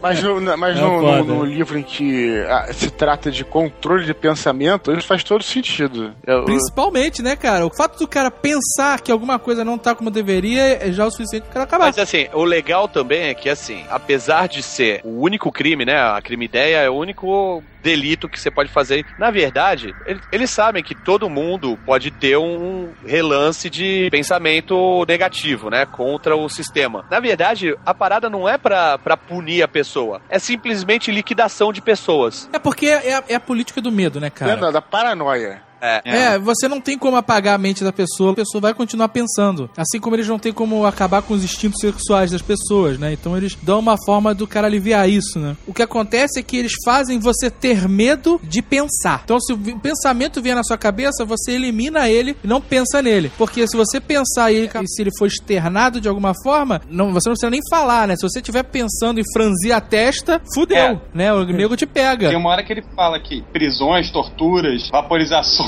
até, não, não é encarado como punição por um crime cometido, e sim como uma maneira de, tipo, peneirar e ter certeza que isso não vai acontecer qualquer dia. Exato, então você sabe que você está sendo observado de todos os lados, pelas pessoas e pelo governo. Então você fica se policiando pra não externar. Então, Winston, ele era o profissional de caras e bocas, né, cara? Era o senhor É, na aparência, hora que ele né? passava na frente da teletela, ele já fazia uma carinha otimista, né, querido?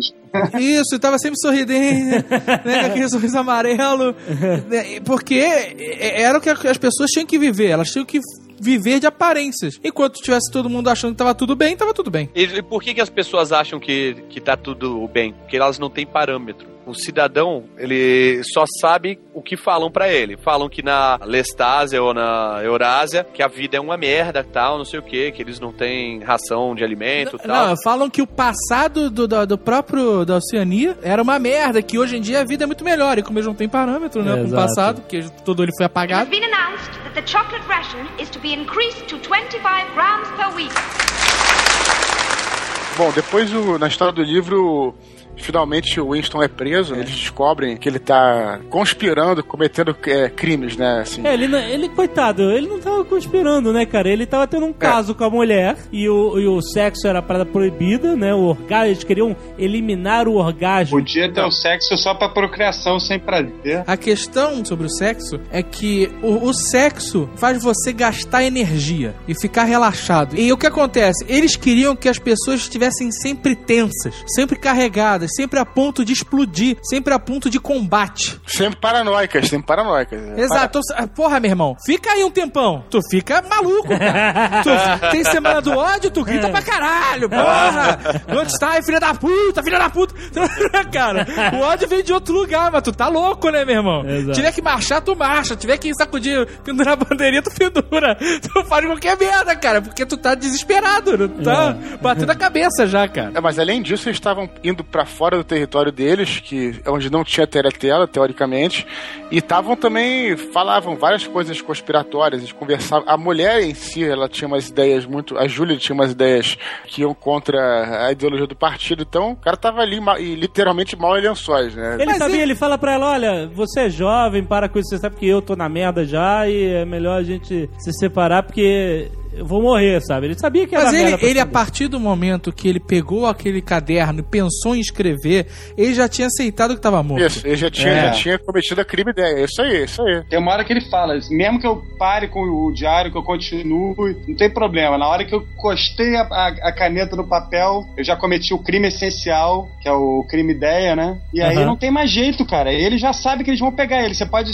fugir durante alguns anos, mas eles vão te pegar. Então ele já tem essa consciência bem clara desde o começo. Culmina na cena onde ele é pego e levado pra tortura, e aí ele começa a ser torturado. A É no Ministério do Amor, não é? Que ele vai É, É, exato. quem pega ele é o próprio O'Brien, que era um agente duplo, ele armou pra ele. Na verdade, o O'Brien sacou que as ideias dele, numa hora que eles trocam olhares lá no começo, lá nos dois minutos de Que ódio. eu achei que ele era, que ele camuflava.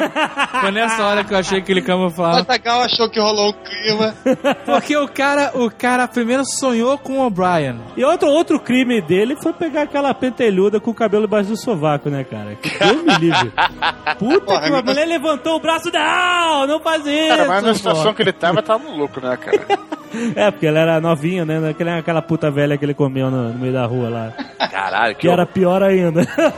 Toda hora você via, ele via na teletela os criminosos confessando os seus crimes, volta e meia, né? Naquele confessionário, olha, de frente pra câmera confessando mil crimes e dizendo, olha, eu tava errado, partido acima de tudo, amor ao Big Brother, etc. E você via que eles estavam totalmente lobotomizados, né? O cara teve uma lavagem cerebral foda. né? Ele acaba sendo pego e sendo torturado passando por esse processo de lavagem cerebral, né? O cara faz justamente o negócio dos quatro dedos. Ele levanta os quatro dedos. Quantos dedos eu tô vendo aqui? Ele quatro. Aí ele vai... pá! Eletrochoque foda nele, né? Ma- Mas aí, o eletrochoque não funciona nele, né? Assim, porque o que ele sente é uma dor. Ele fala, ah, eu, cara, eu tô sentindo dor, eu posso falar que dois, dois são cinco, mas desculpa, eu, eu vejo quatro. É, é aquele, aquele lance, não é só dizer que são cinco, ele tem que aceitar que são cinco. Acreditar Exatamente. É, naquilo. né? ele tem uma hora que ele fala, você não precisa, não, não é suficiente obedecer o grande irmão, não, você tem que amar o grande irmão. O negócio tem que ser de dentro, né? Exato. Ele, ele tá tomando choque, ele fala, pelo amor de Deus, o que, que eu tenho que falar pra vocês pararem?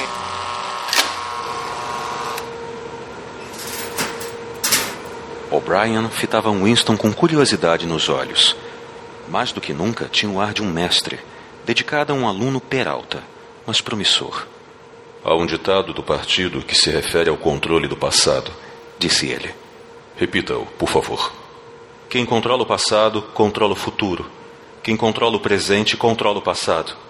Repetiu Winston, obediente. Quem controla o presente, controla o passado. Disse O'Brien, sacudindo a cabeça devagar. Na sua opinião, Winston, o passado tem existência real? De novo, a sensação de impotência dominou Winston. Seus olhos contemplavam um mostrador. Não sabia qual resposta salvadora, sim ou não. Nem ao menos sabia que resposta acreditava verdadeira. O'Brien sorriu levemente. Não és metafísico, Winston. Até este momento não havias considerado o que significa existência. Faria uma frase mais precisa. O passado existe concretamente no espaço? Existe em alguma parte um mundo de objetos sólidos onde o passado ainda acontece? Não. Então onde é que existe o passado? Se é que existe. Nos registros está escrito. Nos registros. E em que mais? Na memória? Na memória dos homens. Na memória. Muito bem. Nós, o partido, controlamos todos os registros e controlamos todas as memórias. Nesse caso, controlamos passado. Não é verdade? Mas como pode impedir que a gente se lembre das coisas? Winston, de novo se esquecendo do mostrador. É involuntário, está fora do indivíduo. Como pode controlar a memória? Não controlou a minha. Os modos de O'Brien tornaram-se ríspidos de novo. Pousou a mão no mostrador. Ao contrário, Disse ele. foi você que não a controlou. Por isso está aqui. Está aqui porque fracassou em humildade e em disciplina. Não quer fazer o ato de submissão, que é o preço da sanidade. Preferiu ser lunático. Só a mente disciplinada pode enxergar a realidade, Winston. Crê que a realidade é algo objetivo, externo, que existe de per si. Acredita também que é evidente a natureza da realidade. Quando se ilude e pensa enxergar algo, julga que todo mundo vê a mesma coisa. Mas eu te digo, Winston, a realidade não é externa. A realidade só existe no espírito e em nenhuma outra parte. Não na mente do indivíduo, que pode se enganar e que logo perece. Só na mente do partido, que é coletivo e imortal.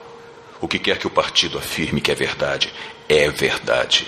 É impossível ver a realidade exceto pelos olhos do partido. É esse o fato que deve reaprender Winston. Exige um ato de autodestruição, um esforço da vontade. Deve se humilhar antes de recobrar o juízo. Fez uma pausa de alguns momentos, como se para permitir que suas palavras calassem fundo.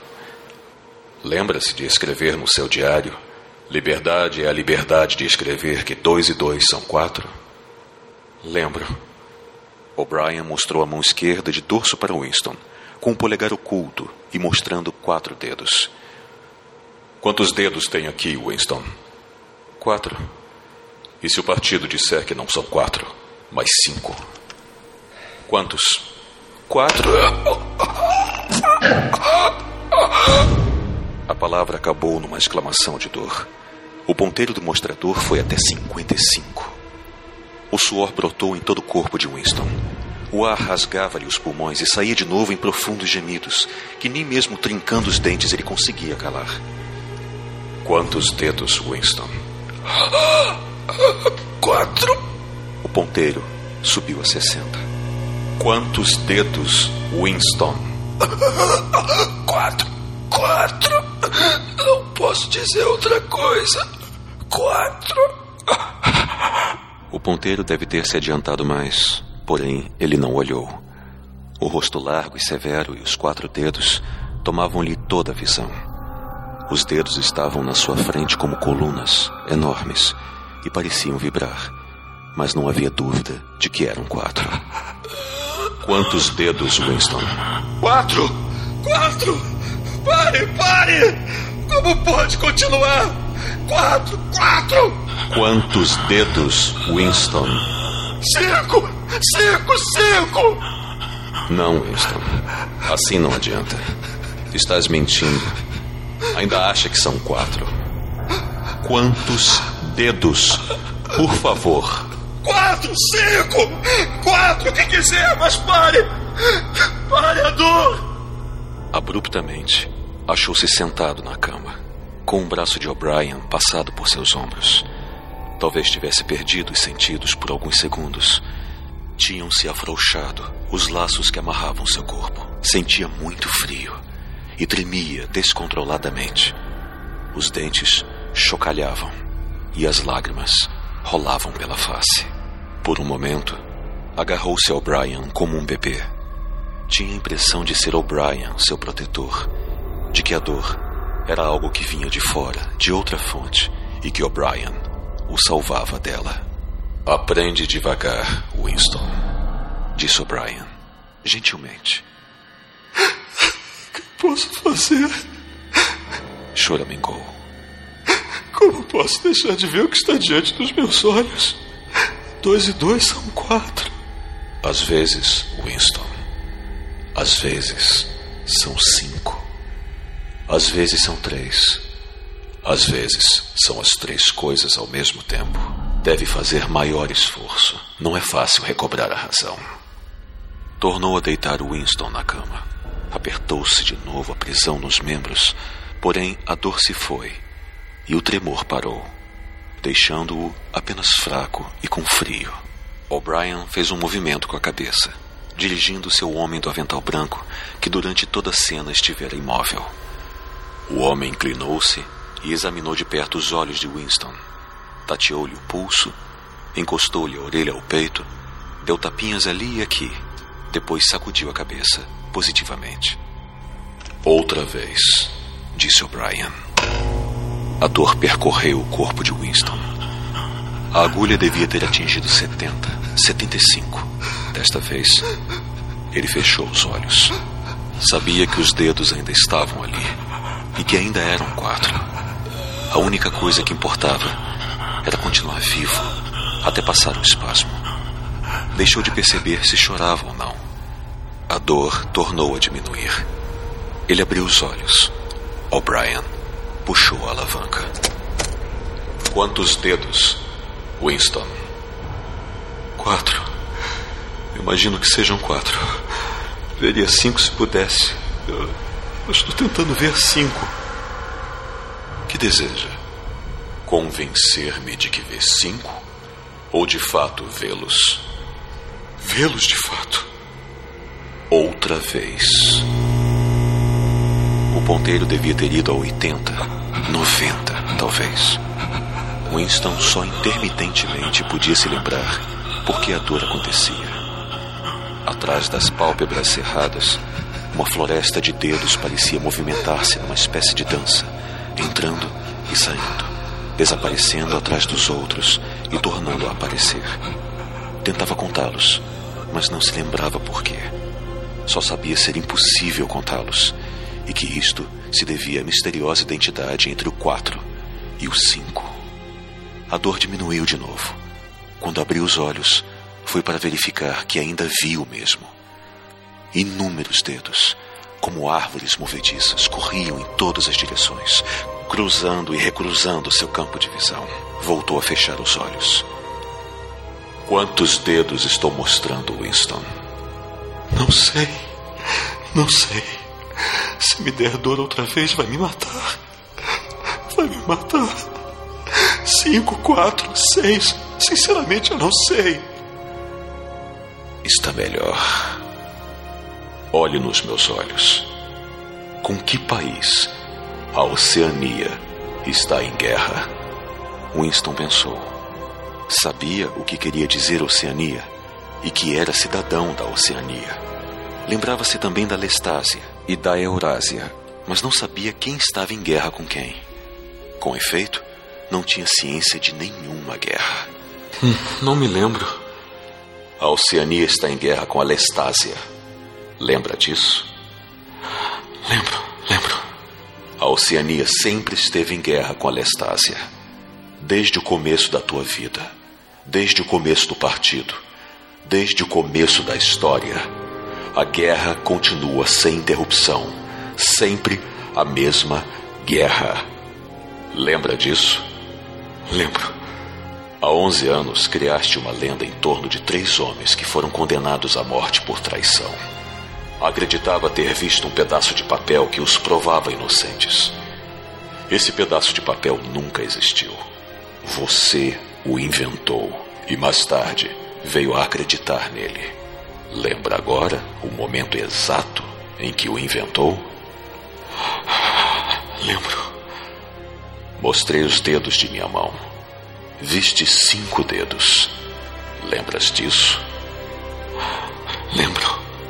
O'Brien levantou os dedos da mão esquerda, escondendo o polegar. Aqui há cinco dedos. Vê cinco dedos? Vejo. E viu mesmo. Por um instante fugidio, antes de mudar a cena no seu espírito. Viu cinco dedos sem deformidade. Depois tudo voltou ao normal. E o velho medo, o ódio, o espanto regressaram de tropel. Mas houve um momento. Não se lembrava da sua duração, de certeza luminosa, em que cada nova sugestão de O'Brien enchera uma área de vazio e se transformara em verdade absoluta. E durante o qual dois e dois podiam perfeitamente ser cinco, se fosse necessário.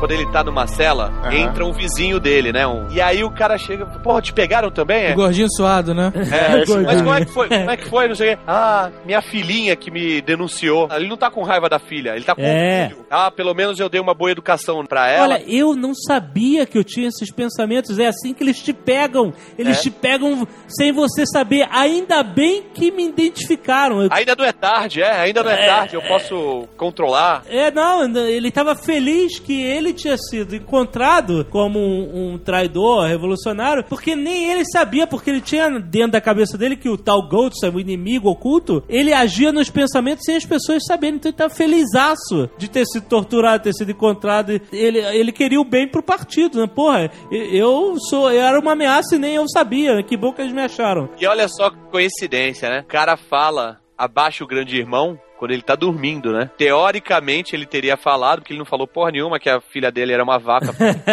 It has been announced that the chocolate ration is to be increased to 25 grams per week.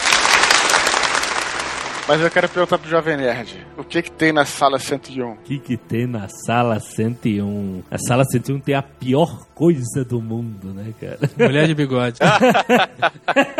sala 101 tem é, é onde o prisioneiro vai enfrentar o seu maior medo. É, né? porque, porque levando em conta que os caras estão sempre sendo observados, né? Eles estão sempre sendo monitorados. Então você sabe qual é a coisa que o cara mais odeia. No caso do personagem do Winston, eram ratos. Aham. Que era o que ele tinha mais medo. E, e aí, como o Lick falou, vai variar, né? Eles Varia. preparam uma espécie de uma máscara, né? Uma máscara onde tem várias portinholas. É a máscara grade. A máscara gaiola, É, né? Jaula, Tipo, gaiola. Tipo uma gaiola, né? Com, Jogos que- Mortais, total. É, do- dois ou três portinholas, não lembro agora. Mas aí tem as ratazanas famintas, né? Então aí eles, ele vai abrindo a parada e as ratazanas vão chegando perto e o cara vai falando, olha só, elas estão com fome, às vezes elas entram primeiro, comem primeiro o olho, depois entram pelo cérebro, outras vezes ela- elas é, entram pela boca, arrebentam tua língua e vão te devorando. Aí sim, que o cara, né, realmente toca no ponto fraco dele e ele fica maluco. Aí é, é a fase final do, do- do- da, da- da lavagem cerebral. Ele, inclusive, ele, ele fala: Não, eu falo o que você quiser, cara. Não, não precisa fazer isso. Não, não vamos chegar nesse extremo, né? O cara fala: Não adianta falar, cara. tem que ser, tem que sentir. Tem que... Aí no momento em que ele fala pra fazer isso com a Júlia e não com ele, né? Faz com a Júlia, faz com a Júlia, não faz comigo. Aí os caras quebraram o cara, né? Eles falaram assim: ah, é fato que a gente vai ser pego um dia. Você tem que prometer que não vai me trair. Aí ela fala assim: mas trair o quê? Eu falar que foi você e tal, não.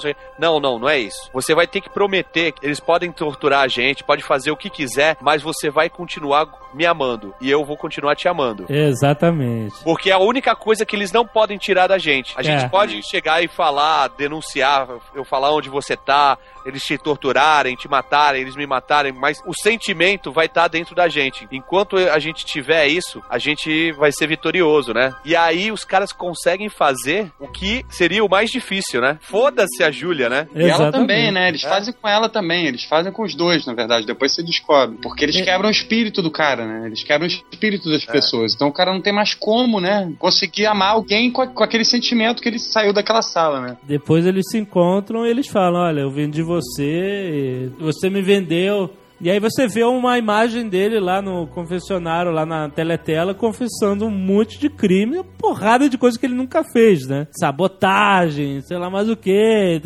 E quer dizer, ele foi totalmente quebrado, que nem todos os outros, e foi transformado numa impessoa, né? Foi quebrado, né? Todos foram quebrados, né? Não tem como resistir, cara. Dá vontade que chegue o Chuck Norris lá com todas as metralhadoras e mate todo mundo sozinho. Mas não tem como, né, cara? Como você falou, abandone toda esperança É, mesmo. Até cara. uma crítica dizendo que isso aí, por mais que a gente né, tente mudar, o sistema tá aí, pelo menos desde 48, quando o livro foi escrito, até hoje em dia não mudou nada. Né? It has been announced that the chocolate ration is to be increased to 25 grams per week. Tem uma página do livro, assim, que é, o bagulho é, é foda, cara. É um, um soco no- na boca do estômago, tá ligado? Falando quem criou o partido. Aham. Porque ele fala assim, ó. Existe, desde que o mundo é mundo, três classes sociais. A classe alta, a classe média e a classe baixa. Ah, A classe baixa, não adianta ela tentar que ela nunca vai ser da classe alta. Digo, não em, em poder aquisitivo, financeiro. Aceitação. Exatamente. Nunca vai entrar no country club. Vai ter um cara que passou da, da classe baixa pra classe alta, mas a classe baixa, ela não vai conquistar a classe alta. Ela Aham. não vai ser classe dominante, tá? Mas eu diria mais, eu acho que da classe baixa pra classe alta ninguém chega, cara. Acho que o máximo que chega é na classe média. Que a classe alta não é só poder aquisitivo, é influência, nome. Sim, sim, é, verdade. É uma série de fatores. É country club, cara. Você pode chegar no country club e ter a grana pra comprar o título, mas os caras vão ver você, quem você é, de onde vem sua família, seu histórico e falar: não, você não, não merece ser nosso grupinho. Eu né? vi uma vez uma crônica falando do Ronaldo, o fenômeno, o gordo, traveco, Tá que é justamente isso. É fute-trave, fute-trave. Fute-trave. é exatamente isso. Ele, ele tem mais dinheiro do que muitos dos amigos dele. Que ele anda com. com andava, né? Com o Diniz, com o Diniz, com, com o Garneiro. E no fundo, no fundo, ele é um pobretão. Ele é aquele cara que quis casar num castelo. Isso aí é sonho de pobre, porra. tá ligado? Mas é, então ele nunca se enturmou inteiramente, né? Por mais que ele ande nos mesmos lugares, por mais que ele tenha mais dinheiro do que os amigos e tal, ele é um pobretão. Uma vez eu ouvi falar que um cara desses, quando ganha muito prestígio, jogador de futebol, que seja, né? Quando fica muito famoso e ganha muito dinheiro, ele nunca é aceito. Nunca é aceito, ele é tolerado. É isso aí. Ele não é aceito, ele é tolerado até quando é conveniente. Quando o cara não é mais interessante, acabou. Ele não. É. é, Então ele não foi aceito e continuou lá. Ele era tolerado naquele período que era conveniente pra quem queria, entendeu? É, você nunca vai ver um clube de influência ultra sinistro com George W. Bush, eh, Margaret Thatcher e Ronaldo. né? É. Não, O cara não vai então, estar nessa roda, né, cara? Então, mas voltando, voltando ao assunto, então são três classes, né? A classe baixa que nunca vai chegar à classe alta, Ah, Isso. classe média que alterna a classe alta e a classe média, né? Você tem lá os nobres que são os a Aham. classe alta e os burgueses que são a classe média. Quando o valor passa a ser na moeda e não nas terras, né? E nos títulos, a burguesia passa a ser a classe alta. E os nobres ficam na merda. E isso Sim, ao longo sim. da história você vai ver repetidas vezes. Eu, eu, particularmente, prefiro que a classe alta esteja no lugar dela e a classe média no lugar dela. Quando a burguesia sobe, meu irmão, é uma cafonice. Essa porra de novo rico é um porre, brother. Eu prefiro nobreza, burguesia e povo. Sério, sem brincadeira. Cada um no seu lugar, cara. Cada um no seu lugar. Então, e aí ele fala como é que surgiu o partido. Na página 692 tem essa explicação. Ele falando sobre as pessoas que fizeram a revolução, essa gente cuja origem estava nas classes médias assalariadas e nos escalões superiores da classe operária, fora moldada e criada pelo mundo estéreo da indústria monopolista e do governo centralizado. Comparada com seus antecessores, era menos avarenta, menos tentada pelo luxo, mas mais faminta de poder puro e, acima de tudo, mais consciente do que fazia e mais decidida a estigmatizar a oposição. É o que a gente vive hoje, cara. Porque assim, você tem um.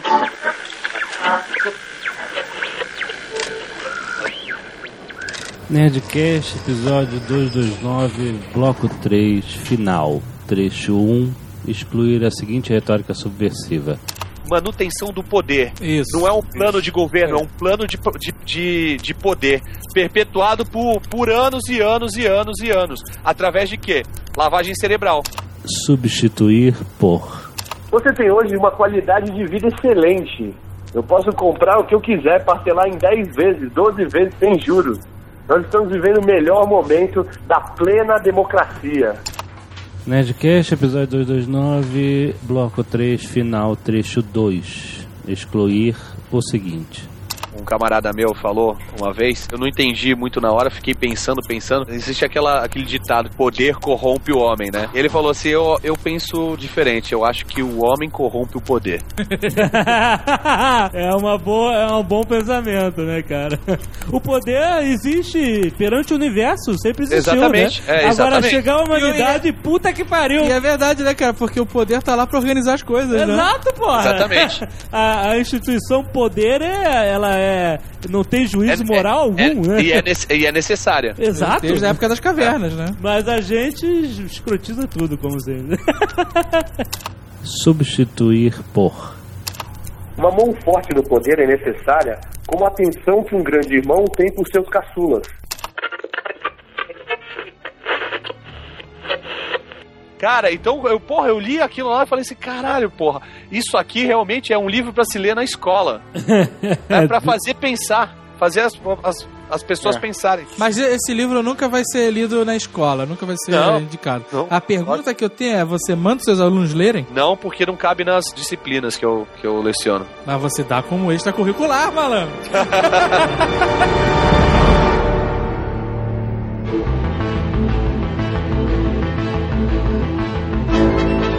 sabia que o nome do George Orwell era Eric. Arthur Blair, cara. É, pseudônimo.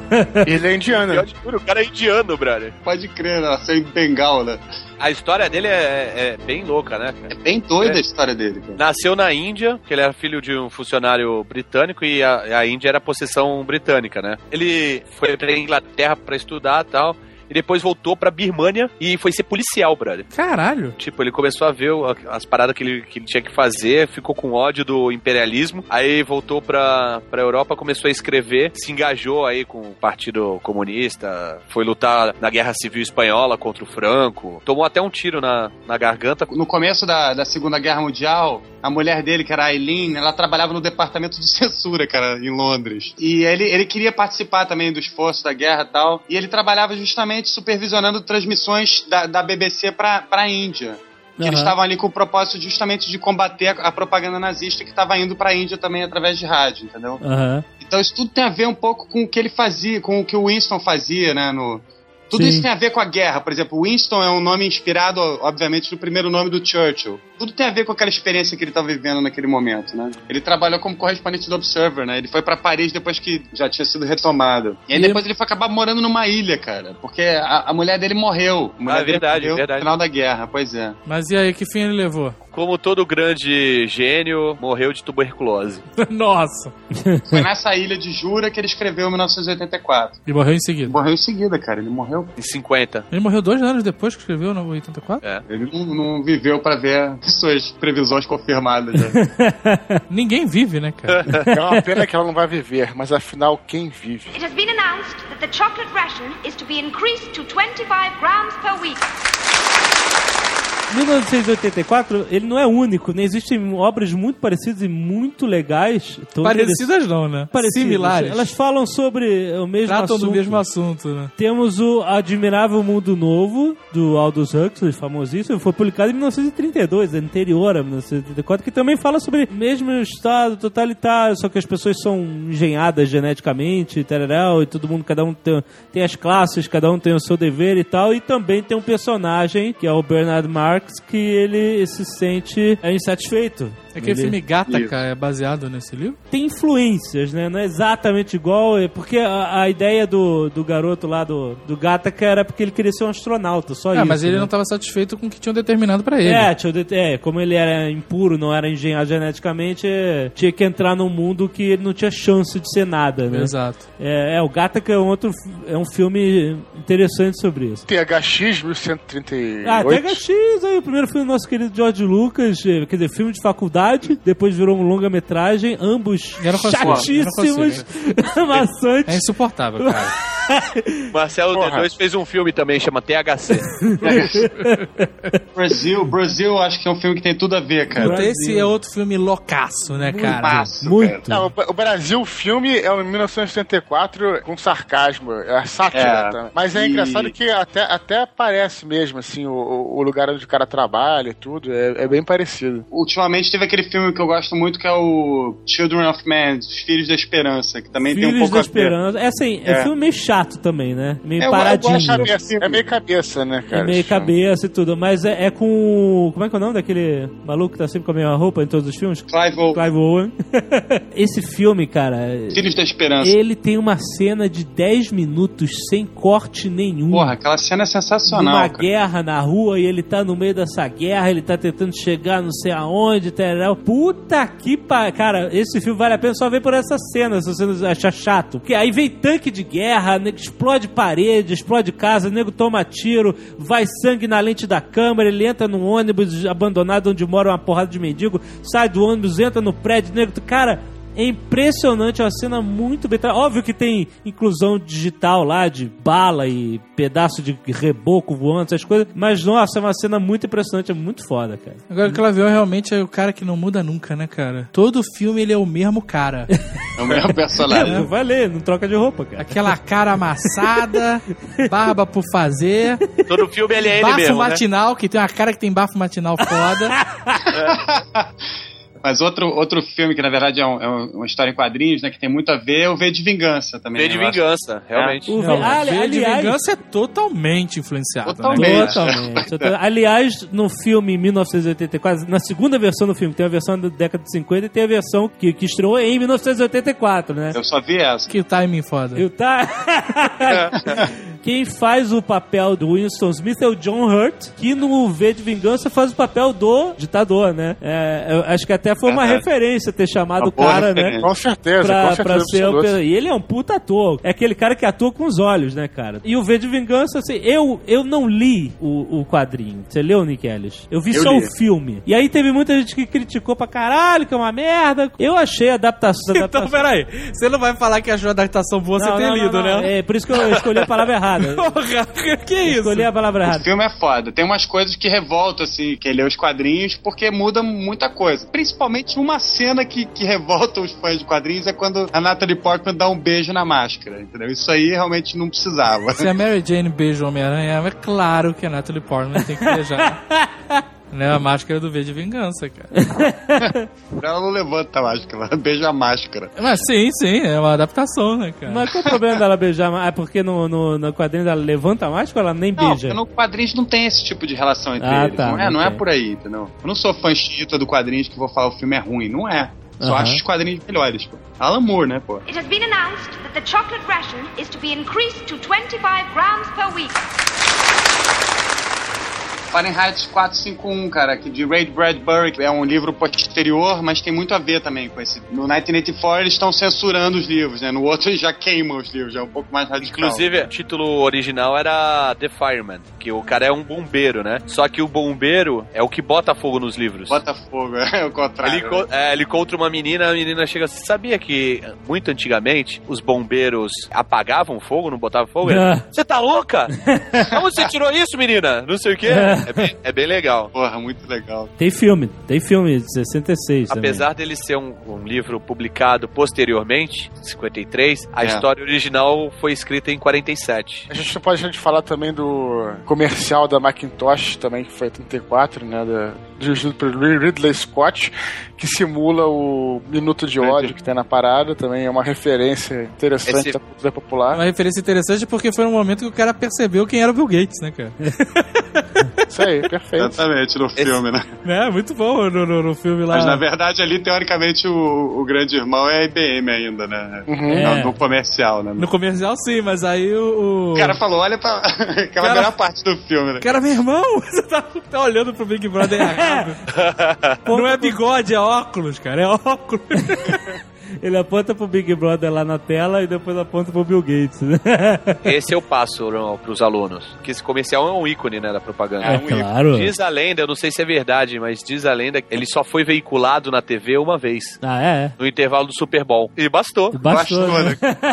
Entrou pra história, né, cara? Realmente. Outro filme, não é exatamente igual, mas fala sobre o controle de pensamento Laranja Mecânica, clássico do Laranja Mecânica, pode escrever. É Ah. muito, tem muita inspiração no, no 1984. É, Anthony Burgess, né? É, e ele diz que é fã do Orwell. George Orwell. Cara, o Orwell é É. o pai desses caras todos. Porque é muito lavagem cerebral, né? Um outro filme que me lembra um pouco a história, eu sei que vocês não gostam, mas é um filme recente, mas acho que tem a ver, aquele A Ilha do que tem o Ian McGregor. Puta, não. Não, você tá maluco, Um pouco a cara. mistura do Admirável Mundo Novo com o 84. É, um mas pouco. é com a realização mais galhofa possível, né, cara? Pelo menos tem a Scarlett Johansson, né, cara? Porra, meu irmão. Não parece pelada nem nada, pô. Caraca, olha só. Pode ser galhofa, mas eu não tô falando disso. Não, eu sei, mas tudo, é bem que porra. você, tudo, bem, tudo bem que você não gosta do filme, mas eu tô Não, dizendo é. que tem uma parada interessante do filme que tem, inclusive, diretamente de 84, que a gente não falou, que é a parada da loteria, né? Que também é outra forma de manipulação. Quer dizer, você já viu algum cara que ganhou a loteria? É muito raro, cara. E aí o nego ficava no 84, no livro, o nego ficava nessa paranoia, né, cara? A- os proles eram loucos pra ganhar loteria, e ganhar loteria, ganhar loteria, e na verdade nu- nunca ninguém ganhava. Era uma parada pra você ma- é, manter a, a massa em controle e com esperança, né? Vamos colocar assim. Que nem hoje, né? Hoje em dia, quem é que sonha mais ganhar a loteria? E ne- ne- nesse filme tinha isso, na ilha tinha isso, a loteria pra saber que os caras que iam, sa iam sair na viagem fora da, da ilha, né? É, com certeza. Que é... Mas, porra, aí o Ian McGregor encontra. Ele é o clone, né? Ele encontra o original dele. E aí, caraca, tu tem um personagem encontrando um clone dele mesmo. Você pode criar qualquer diálogo existencialista ali, né? Mas não, o cara fica perguntando: ah, quer dizer que você é virgem, né? Você nunca fez sexo, você é o clone. Ah, que merda! Que merda. O cara. O cara encontrou o cara mais vazio do mundo, né? Mas, cara? exato, cara. Eu falei, caralho, It cara. has been announced that the chocolate ration is to be increased to 25 grams per week. Mas é importante falar que todo mundo deve ler 1984 pra ver se abre um pouco os olhos, né, cara? Pra perceber É. o que acontece. Não que você vai mudar alguma coisa, não vai mudar nada. Mas pelo menos você vai estar consciente. Cara, é bom, é bom. A É pessoa bom você tá, saber né, do que acontece, né? cultura, Perceber como você é manipulado diariamente, o tempo inteiro, né? E tal. Em todos os níveis, cara, individual, na política, na econo- economia, é, Até nas sacolas plásticas, né, cara? nas sacolas plásticas. O foda é que Isso. se o cara tá ouvindo isso, ele já ouviu o programa inteiro e é spoiler atrás de spoiler, né? Ah, não, mas é diferente ele conhecer, sabe? Quando você lê ou vê o filme, você consegue ter uma percepção mais aguçada de quando, sabe, essas coisas estão acontecendo quando você tá sendo manipulado. O importante você ler a obra é você perceber e ter essa conclusão por você mesmo, e não só pelo que a gente fala, porque a gente É, pode estar te claro. manipulando de alguma forma. Exato. Estamos, né? Então você tem que ler pra você, não só essa obra, como outras, né, que a gente citou, pra você ter a sua, a sua percepção dos fatos. Exatamente. Porque aqui nós estamos colocando as nossas, mas que elas podem estar deturpadas de alguma forma. né? Pois é. 1984, ele, ele tá em domínio público no Canadá, mas nos Estados Unidos ainda não, não tá em domínio público. E no ano passado ele foi alvo de uma disputa comercial muito interessante, porque a Amazon tava vendendo ele no, no- na loja deles de e-book reader, né? Como não tava em domínio público, eles estavam sem os direitos, então os donos dos direitos entraram em contato lá e mandaram tirar. Aí eles tiraram da loja, e não só eles tiraram da loja, como eles tiraram de todos os Kindles de todo mundo. Na hora que o cara fez a sincronização, apagou o livro. Caralho! Cara, isso gerou uma onda de protesto tão grande. Pô, que você já tinha pago a parada, né, cara? Exatamente, é. Que a Amazon, a partir dali, eles declararam que eles nunca mais vão fazer isso na vida, entendeu? Parece um Ah, ARG. É, parece o mais- ARG, né? Eles apagaram o passado, né? Não, nunca vendemos esse livro. Exatamente. Quem que falou que você, que você comprou esse livro? Não, Ah, tá parece piada, né, registro. onde, cara? é, onde é que tá o registro? Pô, tudo a ver com o livro.